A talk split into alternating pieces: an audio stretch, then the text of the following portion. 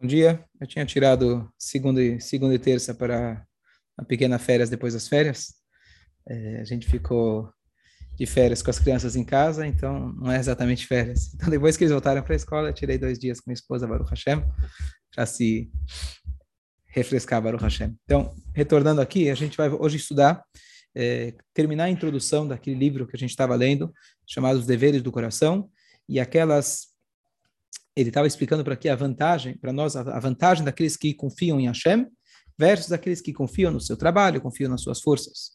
É, vale a pena lembrar que agora a gente começou o mês de Adar, são 60 dias consecutivos que são considerados dias de alegrias, dias que se a gente tem, Talmud fala para gente que se a gente tem algum tipo de discórdia, algum tipo de é, é, justiça, é, alguma coisa na justiça, entre você e um não judeu, nessa época, o nosso mazal, a nossa sorte, ela está é, predominando. Então, se você tinha como apelar e deixar para cair nesses meses, é o melhor que nesses meses a gente tem uma sorte a mais e a gente tem que estar com alegria. E a, a grande questão é o que quer dizer alegria. Alegria, na verdade, a gente não precisa lutar ou tentar comprar ou ganhar a alegria. Alegria não é um commodity, não é uma coisa que você pode comprar ou adquirir. Aquele que está o dia inteiro buscando alegria não vai estar alegre. Mas a alegria é o estado natural do ser humano. No momento que a gente tira as preocupações, a alegria, ela, naturalmente, ela, ela, ela brota, surge. E, e uma das grandes, grandes dificuldades para a gente poder revelar a alegria é a gente tirar as preocupações da frente. Que a gente tem, na verdade, um passo que a gente fala no Arvi toda noite, ser satan milfaneinu meachreinu. Tira o satan de nossa frente e de trás de nós. O Satan não é um homem, não é uma pessoa. Tá, vai estar à frente ou vai estar atrás. É algo espiritual.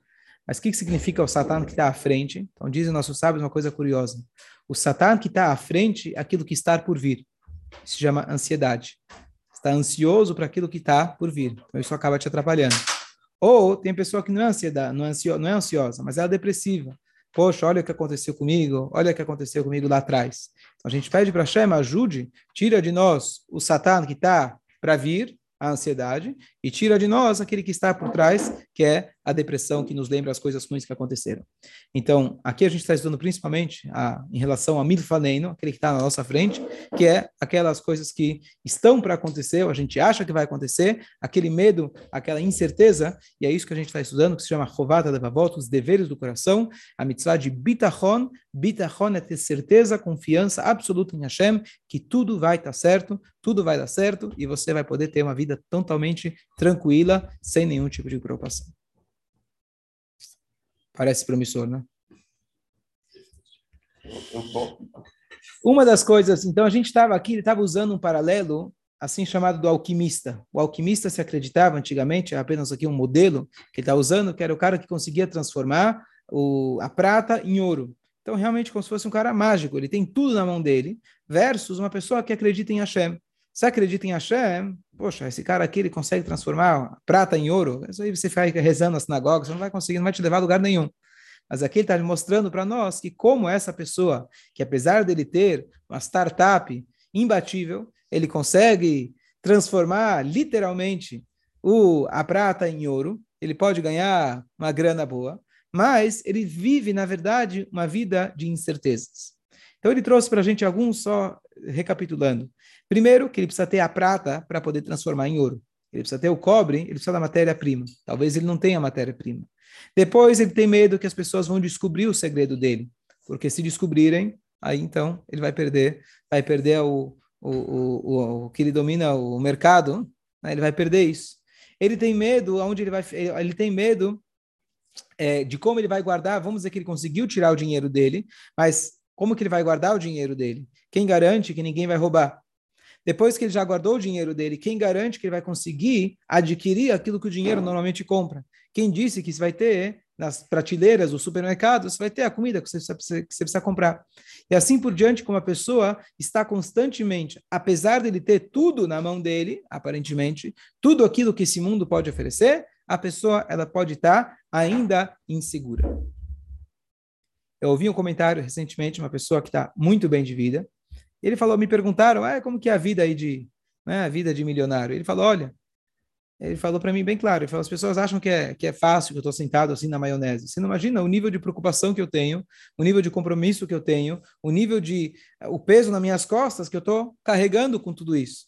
Então, todo mundo quer ter, imagina a maioria das pessoas, quem fala que não quer, talvez nunca experimentou, mas todo mundo gostaria de ter mais, todo mundo gostaria de estar tá mais tranquilo financeiramente. Mas o ponto aqui não é para a gente ser, vamos pregar, falar que é bom ser pobre, dar o dinheiro para a nossa instituição seja pobre, que você vai ter o mundo vindouro. Não é isso, isso não é judaísmo. O judaísmo, todo o povo de Israel saiu com 90 burros, pelo menos, carregados de ouro e prata do Egito.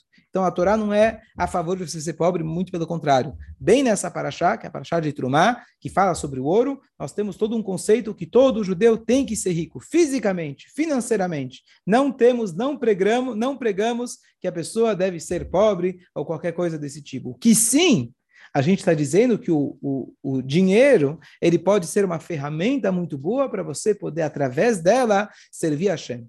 Mas se você está unicamente confiando, depositando tua confiança no dinheiro, então tua vida é miserável, tua vida é de incerteza, tua vida é de ansiedade. É isso que a gente está falando. Fala. Sim. E ela, a gente escuta ele, você esses conceitos não precisam ser religiosos necessariamente, a gente entende eles.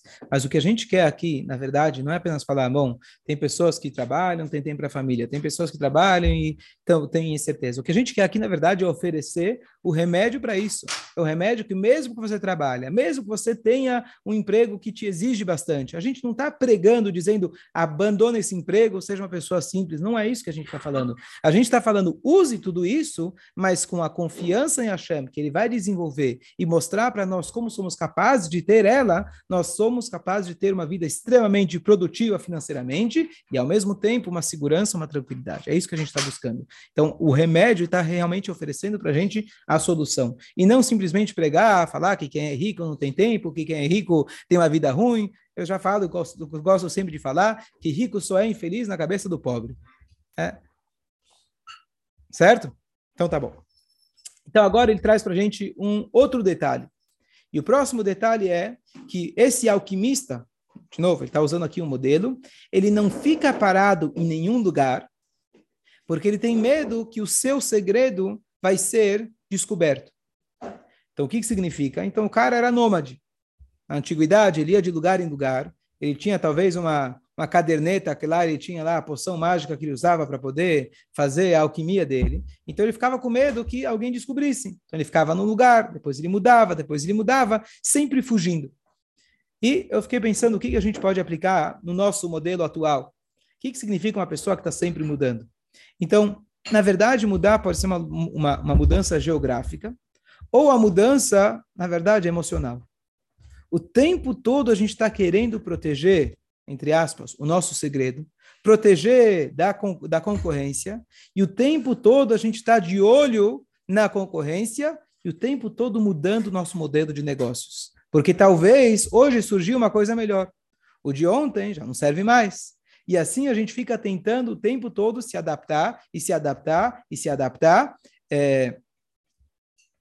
Eu vi uma frase muito boa que a, a, a a existe uma linha muito tênue entre a diversificação e a confusão. A pessoa fala, eu vou diversificar o meu negócio. Você acabou de confundir teu negócio. Então, às vezes você fala, não, eu vou abrir mais, agora, agora as pessoas gostam desse modelo, agora, as pessoas gostam dessa rede social e desse e-mail e etc. É importante a gente estar atualizado, mas como eu trouxe para vocês, estou lendo um livro muito bom, chama Leoprodologia, que é, é um livro de um é, sul-africano, judeu religioso, que ele comentei para vocês que o Bill Gates comentou que ele ficou com inveja dele, lembra? Comentei para vocês. Então ele faz toda uma, uma análise, mas ele fala: a gente esquece com toda com tanta modernidade, tantas coisas, a gente acaba se preocupando tanto com as coisas, a gente esquece qual que é o nosso foco principal. A gente esquece de nós, a gente esquece de que, qual é o, a matéria que eu tenho para oferecer, que é a mesma que eu vou ter daqui a 30 anos, daqui a 50 anos. O bom negociante, o bom negócio, eu tenho um bom produto, ele talvez vai mudar um pouquinho a cara dele, mas o produto continua sendo o mesmo. É isso que a gente tem que buscar. Então, isso dentro do mundo laico, vamos dizer. Então, o que a gente está aqui dizendo é, não esqueça o teu foco principal. A pessoa fica o tempo todo pensando, não, talvez eu preciso me atualizar, talvez eu preciso fazer mais um curso, talvez eu preciso mudar Não, talvez você precisa focar mais em você mesmo, talvez você precisa você se ancorar melhor aqui na terra, ter uma cabeça mais tranquila e se dedicar para o teu negócio com confiança em Hashem. Então o cara antigamente ficava literalmente mudando de lugar, Hoje, significa que a pessoa está com a cabeça dele mudando a cada instante, o tempo todo querendo se adaptar. A gente precisa se adaptar, eventualmente, mas a gente precisa estar ancorado naquilo que a gente acredita, naquele negócio que a gente acha que ele é bom e a gente foca naquilo. Tudo bem, se em algum momento realmente se ficou completamente obsoleto, se você hoje for oferecer é, filme para colocar nas câmeras, então realmente você está completamente obsoleto. Mas a Kodak soube se adaptar eu lembro, alguns anos atrás, quando tava, saiu a matéria, que eles tinham fechado a última loja, a última fábrica de revelação e de. Acabou, tá certo? Mas tudo bem. Mas você tem ainda o know-how de fotos. Hoje, olha que interessante. Olha que interessante. Você compra, antigamente, caneta Bic. O que, que é caneta Bic? É marca de quê? O que, que é caneta Bic? Marca de quê? Caneta. Hoje você tem outras coisas Bic. E de repente, Bic virou um monopólio de um monte de outras coisas. Será que vale a pena? Será que não seria bom a Bic continuar vendendo caneta? Eu não sou o dono do negócio, mas vamos imaginar como eu sou uma única pessoa. De repente eu vi que deu certo, então vou começar a fazer agora Bic para tudo que é negócio. Não seria melhor eu me especializar naquilo que eu sei fazer? De novo, esse é um comentário laico, não é um comentário judaico. Mas usando. Na verdade, do ponto de vista administrativo, já teve duas, essas duas correntes. Uma que em certa época que você devia diversificar para você não ficar preso num negócio só. Depois eles começaram a dizer que se você fica diversificando, você não tem foco em nada, você acaba perdendo tudo. Então já teve os dois lados assim. É... Eu não acho que é uma regra, não existe uma regra. Acho que cada negócio, cada um tem que saber aonde ele vai se adaptar. Mas o que eu estou querendo trazer aqui é o conceito.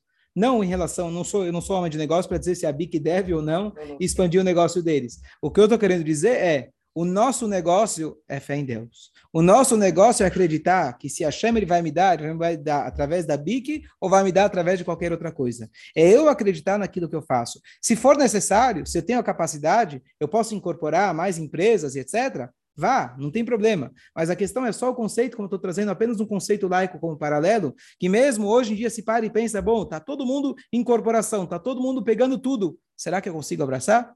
Então, isso é uma coisa que a gente pode discutir, depende de cada um. O que eu estou querendo, o que eu tô querendo dizer para nós é que nós, Yodim, a gente tem que saber que a gente tem um único negócio. Não é que eu não posso ter várias empresas. Eu tenho um único negócio que ele é a base de tudo. Se eu estou bem ancorado, eu não preciso estar o tempo todo pensando se eu preciso abrir uma outra, se eu preciso abrir uma outra, se eu preciso mudar e assim por diante. É isso que eu estou falando. Vou repetir aqui a pergunta. O Menachem Mordecai está falando se, afinal, o judaísmo não, não, não te orienta a você deixar os teus bens investidos em três formas diferentes. Se eu não me engano, uma em negócios, talvez uma em espécie e uma em, uma em, em, em imóveis. Acho que era isso. Uma em espécie, uma, em, uma girando e a outra em, imóveis. Se não me engano, essas são as três.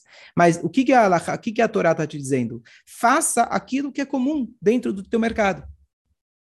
Alguém me perguntou recentemente se a gente for ler na lei judaica, está escrito que a pessoa primeiro deve ter uma parnassá, depois uma casa e depois a pessoa se casa. Essa é a lei. Inclusive, tem uma usando a Torá para isso, que a Torá fala, quem ia para a guerra, eles falavam a, a, a, falava o seguinte: quem plantou um vinhedo, quem construiu uma casa e quem casou. Porque essa é a ordem. A ordem primeiro você plantar um vinhedo, ou seja, primeiro você fazer negócios, depois você ter uma casa, depois você casar. Pergunta hoje quem casa já com uma casa já comprada. A não ser que você tenha pai ou sogro rico que já te comprou e você com o teu negócio próprio, quantos conseguem? Então você vai casar com quantos anos? Então o modelo mudou. E os nossos sábios, eles dizem não. Hoje, já que não é que você vai construir uma casa como era antigamente, você pega dois pedaços de madeira e, e bota lá uma, uma, uma, uma, cobertura e você tem uma casa. Não, uma casa hoje é uma coisa completamente diferente. Então, no modelo atual, o negócio mudou.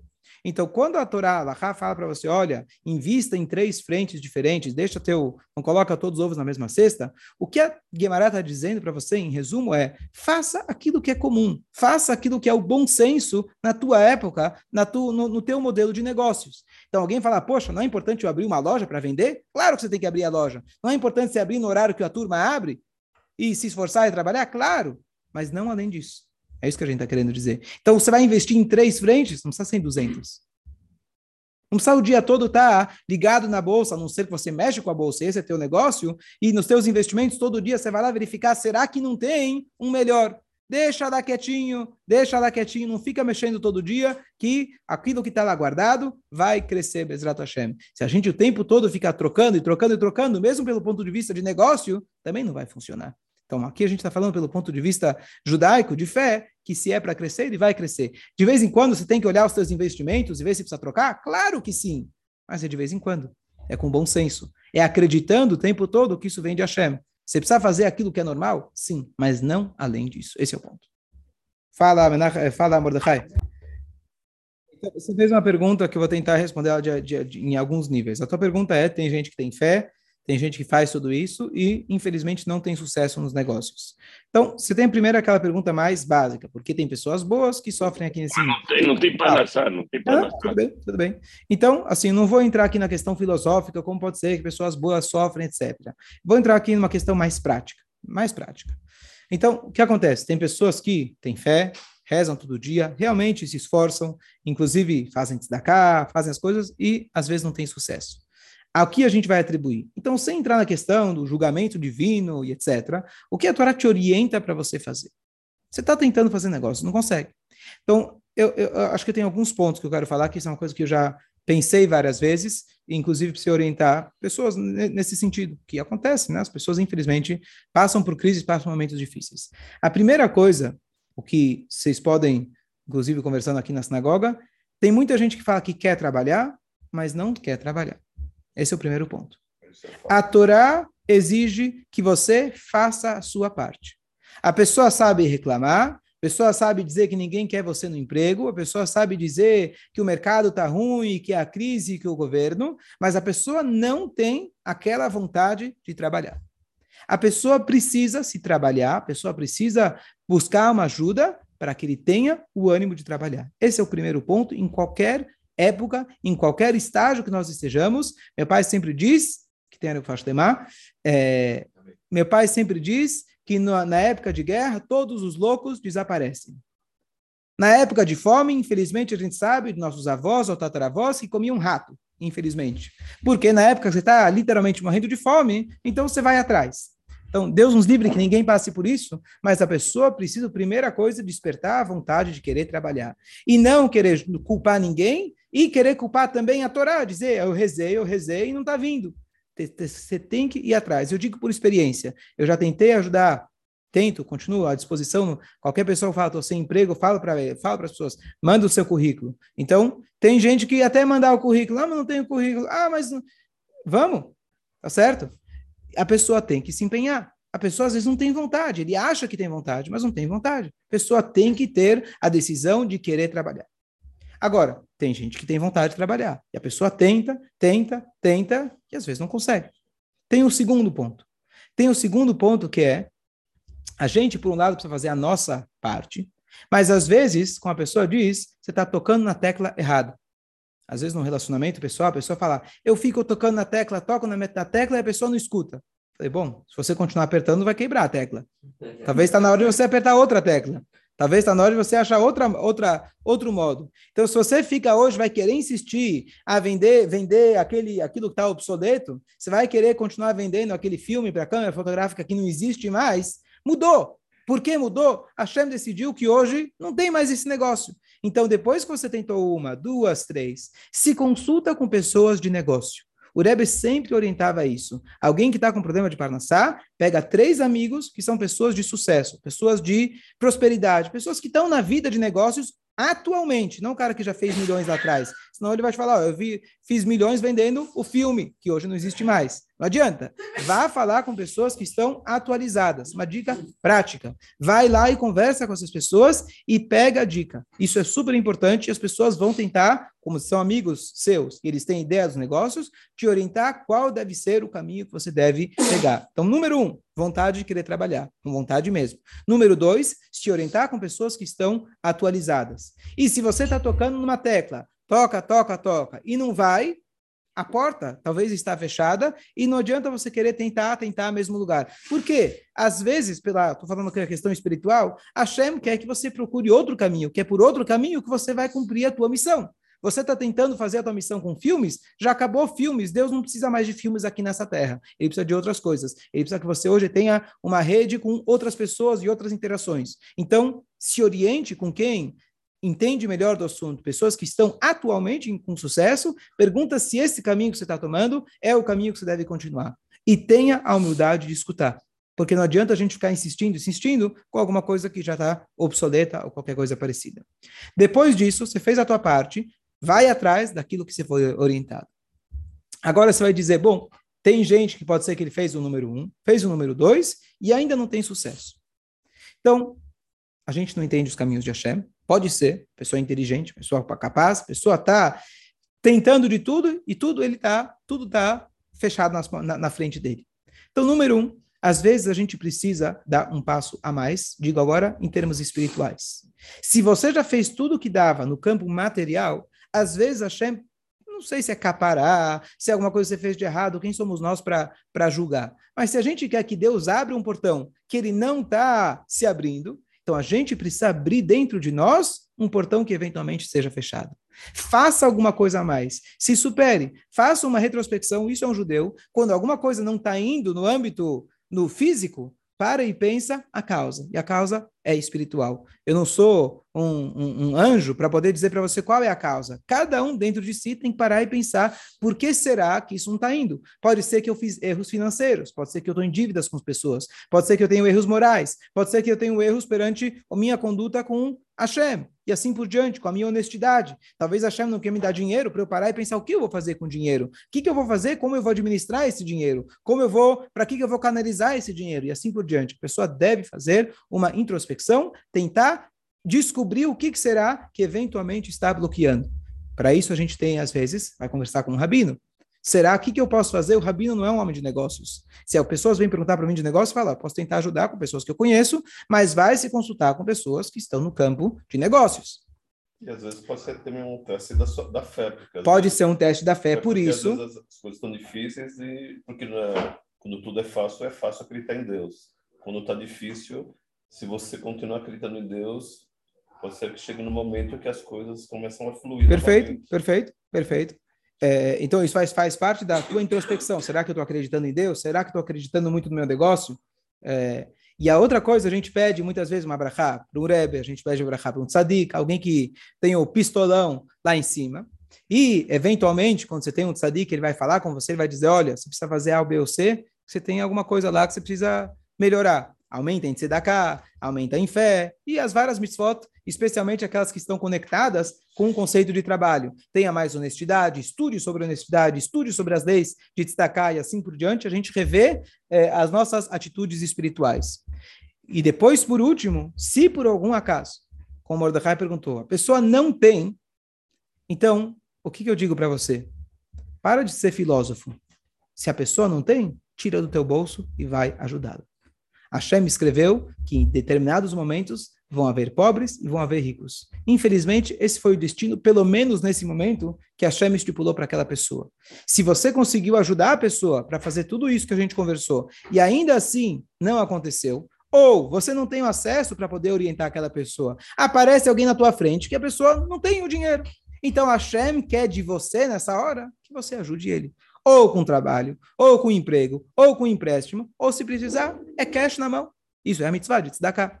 Então não cabe a nós dizer, bom, mas por que, que ele não trabalha? Bom, por que, que ele. Você tem a mitzvah de poder ajudar aquela pessoa. Inclusive, eu comentei para vocês não faz muito tempo, um comentário, se eu não me engano, foi do Rafetz Haim que eu vi, que às vezes tem pessoas que nem se falou o nome Shleim Masra, aquela pessoa que não tem sorte, infelizmente. Às vezes você fala, poxa, mas a pessoa, eu, ele podia trabalhar, mas a pessoa poderia fazer aquilo, eu posso ajudar. E às vezes você ajuda uma pessoa e a pessoa não vai. Você tenta dar um emprego e a pessoa não funciona. Não vai. Hashem estabeleceu que esse é o mazal da pessoa. A pobreza, mais do que tudo, infelizmente, não é no bolso. A pobreza é de espírito.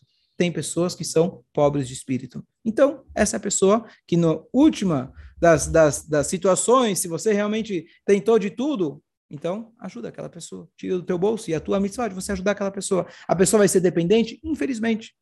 Tem pessoas que não estão mais capacitadas de poder trabalhar, tem pessoas que não têm as condições de poder trabalhar. Seja lá o que for, enquanto a pessoa não conseguiu se restabelecer, você tem a mitzvah de ajudá-la. E aqui a gente termina.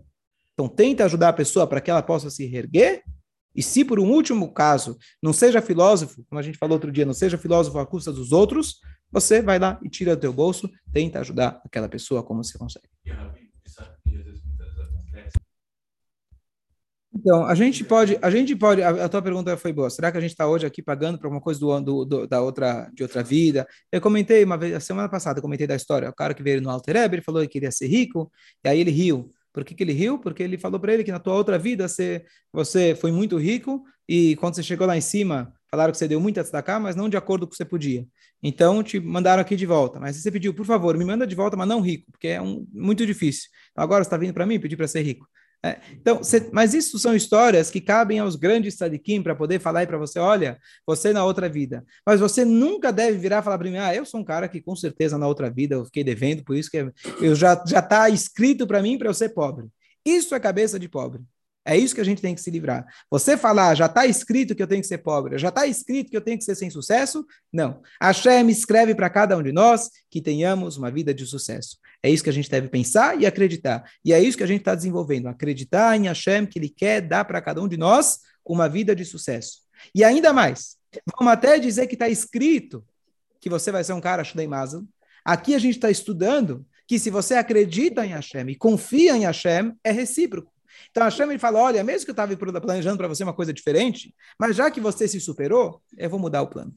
É isso que a gente está acreditando. Então, a gente consegue reescrever isso. Né? Claro que a gente consegue. É isso que a gente está aqui. A gente está aqui no mundo para corrigir, para mudar, e a gente acredita no poder da nossa fé, no poder da nossa tefilá, no poder do nosso tzedakah, e a gente consegue mudar aquilo que eventualmente esteja escrito para nós. Então, a pessoa acreditar que ele está destinado à miséria, essa é a, essa é a maior miséria.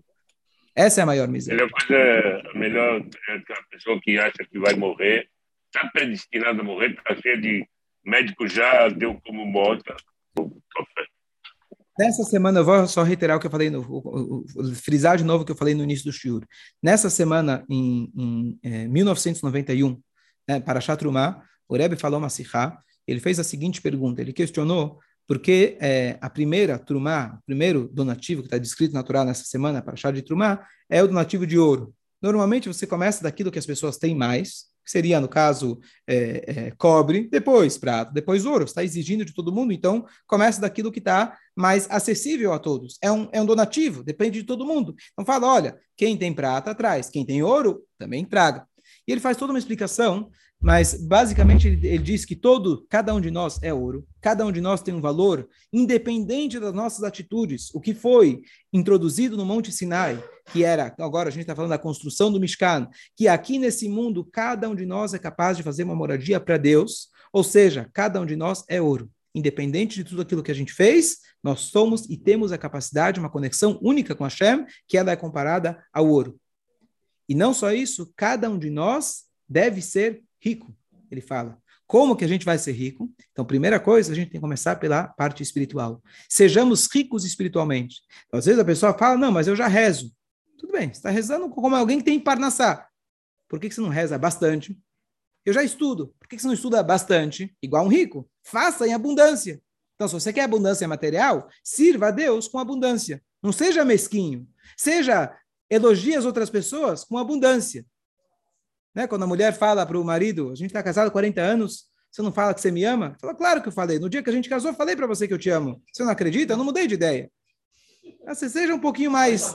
Você vai saber se mudou de ideia. Seja um pouco mais. Seja um pouco mais rico em relação ao elogio. Seja mais rico com a tua maneira de viver. Seja mais expansivo com a sua maneira de viver. Não sejamos tão mesquinhos com as pessoas, com nós mesmos. Sejamos mais abundantes. E assim a gente atrai também abundância em Parnassá. Você não agora correr atrás, como a gente falou, sair do teu lugar e fugir, como a gente falou, com esse cara que está o tempo todo fugindo. O que, que eu vou mudar? O que, que eu vou fazer? É simplesmente o contrário. A gente está bem ancorado e servir a Shem com abundância, isso é a maneira da gente atrair a Brahá. E o Rebbe fala que sejamos literalmente ricos. Essa Brahá que ele deu. Que todo Yudi, aí vem a frase que no Shabbat que a gente sempre deseja, tem um, uma pessoa aqui que tá, sempre participa e, e ele fala uma brachá para Ashirus. Ashirus é riqueza.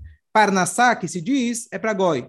A gente quer Ashirus, a gente quer riqueza. Eu não vou te desejar que você possa pagar as contas. Isso é... A gente quer que você tenha riqueza. Para quê? Porque nós somos ricos. Espiritualmente somos ricos. Somos ouro. Temos que descobrir e usar o ouro que a gente tem. Temos uma Neshama. A gente tem uma vida que a gente pode servir a Deus. A cada instante, independente de qual circunstância o Yodi se encontra, a essência dele é ouro. Vivemos com ouro, vamos viver com ouro espiritual e o ouro material ele vai ser consequência. Bom dia a todos. Bom dia. Bom dia.